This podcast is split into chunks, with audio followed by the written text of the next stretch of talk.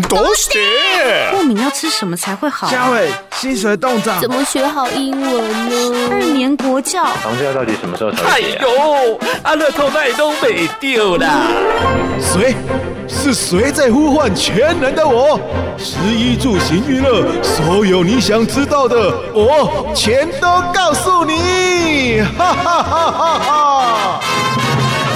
嗨嗨，是我是我，我想要知道。收听今天的嗨嗨，我想要知道。现在呢，我们越来越重视孩子的均衡发展、多元的学习。不过呢，到底要怎么样发现这个孩子的长才，然后往他擅长的方向去发展，可能还是需要透过一些测验的方式去了解哦。那今天呢，很高兴的为您邀请到的是中华多元智能教育协会的处长陈振兴陈处长，要来跟我们聊一聊。处长好。哎，你好，大家好。可不可以帮我们介绍一下这个协会所推广的多元教育是一个什么样的理念呢？嗯，好，谢谢小孩哈。那其实多元智能哈，它这样的理论在美国那个哈佛大学那个心理学家加达呃加德纳。他之前就提出那个八大智能，嗯，那其实他主要是在强调说，每一个人都有他独特的一套所谓的智力组合体系，是。那我们其实不应该用同一个标准来检核学生，嗯。那不知道说小孩，你之前有没有看过，在社群流传一张图片哈，就是，呃，有一个老师，那面对猴子啊、企鹅啊、大象啊、鱼啊跟狗，是。然后他就跟这些动物说，为了公平起见。那我们要接受相同的测试，嗯，所以请大家都要爬上那一棵树。哦，怎么可能？对，那别人说这个部分可能刚好这样的测验，它适合到猴子，嗯，因为它本身的独特的天赋就是爬树。是，但是你说大象、鱼，鱼的天赋它就是游泳啊，你用这个爬树的标准去看它，它可能就是不及格，嗯，甚至是要补救的学生。那以现在这样的一个状况，可能我们现在的一些。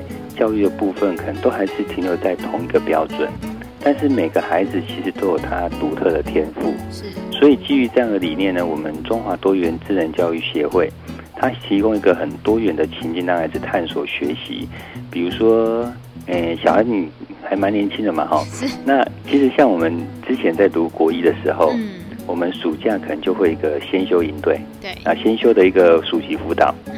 哦，那可能就是国中那边开始上课、考试等等，但现在我们就会举办类似一个先修的国一先修营队，来取代这样的传统的辅导，让孩子经由一个营队的活动，然后去运用他学过的知识来解决一些问题。因为毕竟未来的世界，孩子是必须解决问题的能力，而不是具备考试的能力。哦，所以其实我们会举办很多元方面的一个活动。再比如说，我们会举办一个呃结合数学魔术跟阅读理解的营队，嗯，然后最终呢，我们会运用一个密室逃脱的方式，让孩子将他所学到的运用，进而成功破关。哦，那像这个营队，其实我之前就参加他们的一个行前训练。哦，那其中有一个活动就是一百个孩子，你都要成功的连续过关，嗯，你才有办法完成这个活动。那这个活动刚开始的时候，可能这个专场的一个孩子他本身就会很厉害，对。那所以，变成说大家都期待说一百个都要连续过关，但开始就期待，但是可能到了第二十个就失败了，就要再重来。嗯。所以，变成说可能重来次数越来越多以后，大家就变成是失落了，甚至沮丧了，甚至开始就会有一些抱怨，甚至一些冲突。然后呢，后来开始这一百个人发现。其实我可以帮助别人，或是别人他应该可以再怎么改变。嗯，所以经由这样的改变跟帮助，最后终于成功了。那当然，我们是一群大人，我们先做这个模拟。所以我们二十个经由这样连续要过关的这样的一个活动，我们真的失败了很多很多次。然后到后来我们成功后，其实我们这十二十几个大人像小孩一样，很高兴很开心。所以变成说，我们其实说希望说。经由一些活动，让每个不同的天赋的孩子，他可以展现他的一个专长哦。所以这个部分，其实我们觉得说，孩子其实真的是可以改变的，只在于说我们有没有给他机会跟方法。是。好，那所以这个部分，我分享一个我之前，因为我们常跑教育现场，嗯，所以我们之前发现，我们其实一个很敬佩的国小老师。那他新接班的时候，有一个孩子哈，他学习状况非常不理想。那因为功课不好嘛，所以家庭的一个亲子互动，当然其实也不太好。嗯。那其实老师接到这个孩子以后呢，他运用他的善意的鼓励，跟一些实际的方法，因为国小嘛，其实很多就开始高年级要写很多很多作文，所以他让孩子呢就写出很多篇真的还蛮棒的作文。然后再有一次班亲会，然后因为他们学呃教室在二楼，其实他们家长直接从教室下面的楼梯上去就可以了。那那个孩子呢特别跟家长讲，你要先走到玄关，从玄关那边的楼梯上来，再走过来二楼他们的教室。那家长也觉得奇怪，然后他说小孩子跟说，哎，那边是有在施工，嗯，所以那家长就这样子绕过去，然后就发现，在二楼的那个一上楼梯那边的一个布告栏，贴着他孩子自己写的作文，嗯，那家长其实看到以后就觉得很感动，嗯，因为他完全不知道说他孩子可以写出，因为之前学习状况真的很糟，是，他也不知道说孩子可以学成这样的一个作文出来。然后到教室以后，那个妈妈是红着眼眶跟老师说感谢。嗯，所以就变成说，其实我们发现每个孩子都有他独特的专长，只在于说我们有没有给他机会。所以最后其实我们都会很希望的是，孩子都有他独特的亮点。嗯，但是我们大人呢，都用一个统一的、严格的标准来检核，这样往往我们会扼杀孩子的发展空间。那我这边最后引用一个呃。教育处长的一个提到哦，其实他常在讲说，我们常常用一个强力的探照灯照向孩子，但是呢，孩子在学习过程中，他正在发展的微弱的他的特色的灯光，我们是看不到的，嗯，因为灯光太强了，这个标准太严苛了。但是呢，如果我们稍微调暗灯光，其实我们是可以发现，孩子他正在发展茁壮的一个灯光了。所以只要给他时间空间。孩子带给我们当然是超乎我们预期的一个结果的哦，所以这大概是我们多元智能协会它创立的一个宗旨跟目标，大概是这样子。为了发掘每一个孩子，他们自己身上都有一些自己的亮点哦，不要用同一套标准去看他们。当然，在这样子的教育理念之下，我们知道有推出超越杯像这样的数学的测验哦，可以跟我们来简单介绍一下，说，哎，这是一个什么样的数学的检验吗？嗯，好，那哎，我冒昧请问一下小孩哈，哎，你喜欢数学吗？不喜欢哎，因为我数学是所有科目当中最差的。是我其实嗯，应该讲说我们其实接触的很多人哈，其实对数学都很很排斥，甚至痛苦。嗯，那当然，但我自己本身其实我我我还蛮喜欢数学，我觉得数学还蛮好玩的。嗯，那当然，其实我们就去开始去发现，其实甚至我也会有理想，因为。呃，从事这样的一个教育，其实我们都有个理想，希望说让孩子能够喜欢数学。当然，这个是理想。嗯。哦，到这段还有一段路。那其实我们去研究发现啊，其实孩子在国小学数学的时候，其实小学四年级会出现第一个瓶颈。嗯。他可能就是那时候在读所谓的一个整数式子，很多加减乘除放在一起，让孩子算出答案。是。哦，这可能孩子第一个，他如果计算能力不是那么强的，他开始这边就会有问题了。嗯。那第二个问题是在于说，他可能小学五年级又出现另外一个瓶颈。哎，我不知道小孩还记不记得？因为可能你也很想把它忘记啊。就是我们小学五年级会有因数跟倍数。嗯，是。嗯，他其实那个还蛮抽象的。嗯。那很多孩子到那个五年级开始成绩就往下掉。那接着到六年级、高年级，很多的应用问题会很很多变化。比如说我们常听到的什么流水问题啊、植树问题。呃，要不要加一减一，孩子常常搞混了。嗯，那所以造成这样的一个状况，提醒很多，所以很多孩子那时候学的数学的模式就在于说，他在背数学的题型，跟在背数学的解法。嗯，所以那时候他就一直背，他觉得数学学得好辛苦、好痛苦，要算好多好多题目，但是考试又不一定能够考得很好。所以我们发现，还在数学考试的时候，他其实看到题目的时候，哈，他第一个会反应的是说，他在开始在想。他在回忆这个题目，我之前有没有做过？对。啊，如果他想到说，哎，这题目之前好像有做过，那开始想，他这个题目是用怎么解法的？嗯。然后想出他怎么解法的时候，他就把这个解法套到这个题目上面，就开始用这样的回忆的方式来解决数学问题，嗯，而不是用读懂数学的一个题目的意义，了解在问什么，然后进而再从题目的线索应用观念来解题。嗯，那如果说这样的背题目的方式的话，其实可能国小数学范围还比较小，那一些学习力比较强的学生可能还应付得来。但是我们发现很多学员到国中，数学成绩开始一落千丈，嗯，甚至说开始不及格，哦，所以其实国中的数学应该是它更重题型的一个思考，更重随着题型的变化会更多，不是背就可以的，嗯，所以其实数学来讲的话，其实它的学习就是对症下药，所以基于这个理念，我们才会推出超越杯的数学检测。那我们这样的一个检测，这样的一个系统呢，是跟全国学生学习成就测验的协会合作。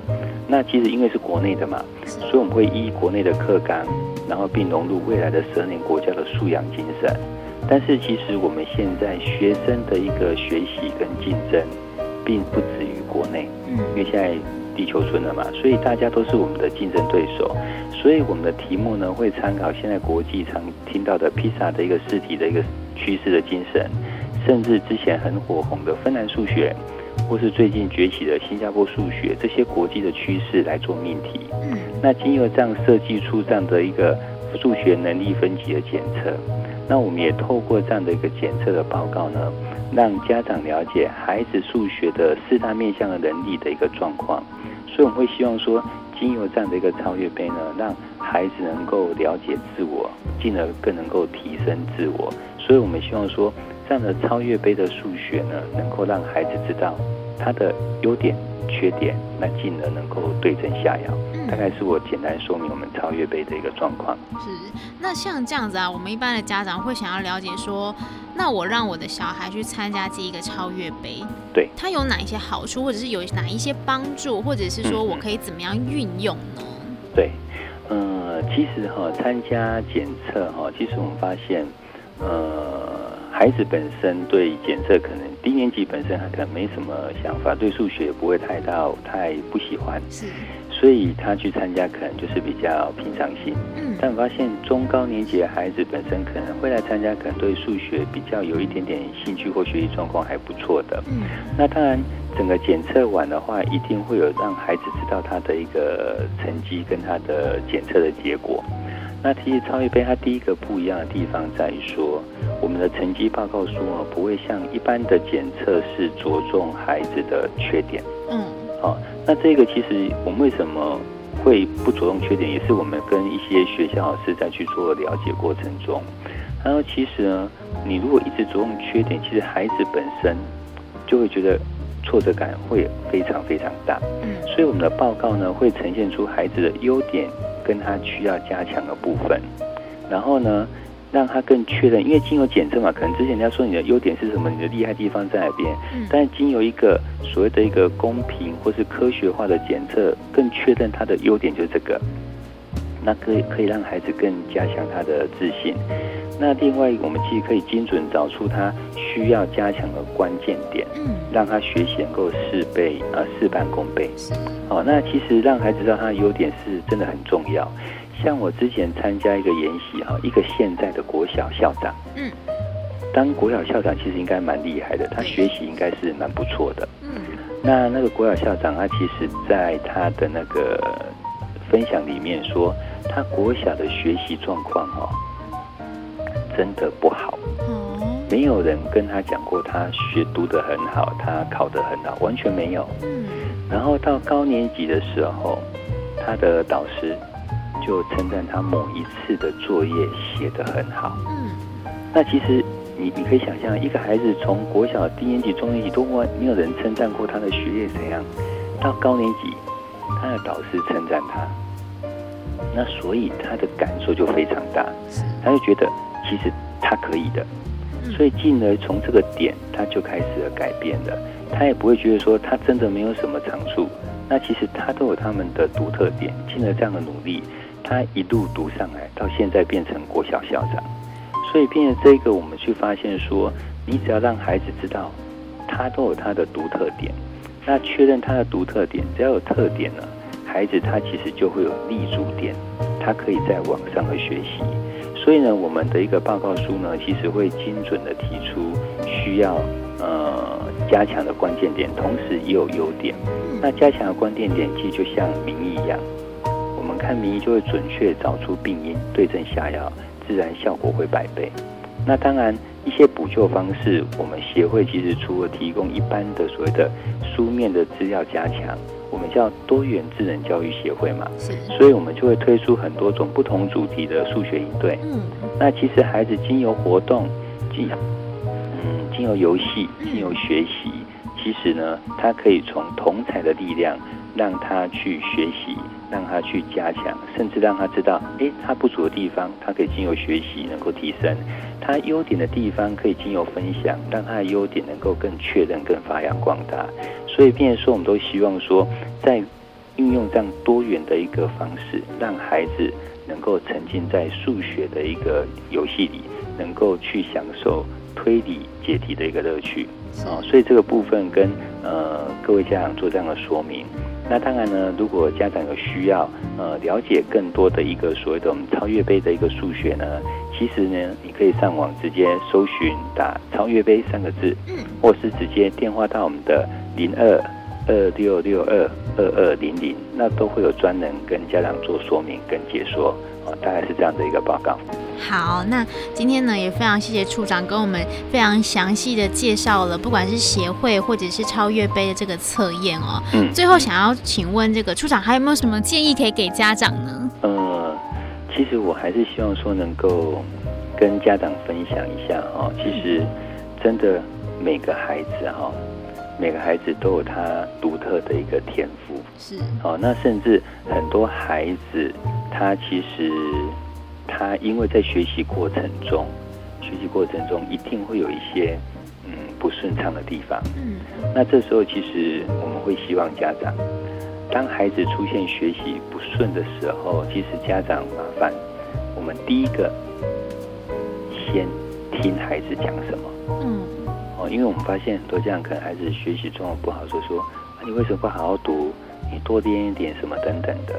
但其实相对的，我们大人有我们的工作压力，嗯，但是小孩子他本身也有他的学习压力、同侪压力，所以当孩子在学习状况有一些呃不是很理想的时候，都希望家长先听孩子，听听孩子他心里的想法是什么，那其实我们才会知道孩子在想什么。那你知道他想什么？我相信家长基于你的关爱，你会希望说。针对这个问题去做解决，那我相信经由这样的互动沟通，你跟孩子之间的关系才会越来越融洽，而不是因为一般的考试、一般的分数，让我们的亲子关系变得更糟。哦，所以这一块我们会希望说，家长端多多听听孩子的想法。嗯，那当然，我们协会这边除了刚提到很多元不同以外，其实我们都会办所有的家长讲座，嗯。让家长能够知道说，因为很多家长很关心，大家可能用错方法，可能不知道方法，嗯。所以我们会邀请所谓的专家学者，但是我强调，我们专家学者是有实务经验的，都是现场的老师跟专家，他会提供正确而且实用的方法，让家长能够了解。其实我们真的很希望，很希望。家长能够当做孩子学习过程中的一个好友，嗯，因为毕竟孩子学习需要有人提点，需要人鼓励，需要人扶持。家长，你就是那个最好的一个好友哦，所以这个部分跟家长做这样的分享啊，谢谢。好，今天也非常谢谢处长给我们这么多宝贵的意见还有分享，谢谢。好，谢谢你。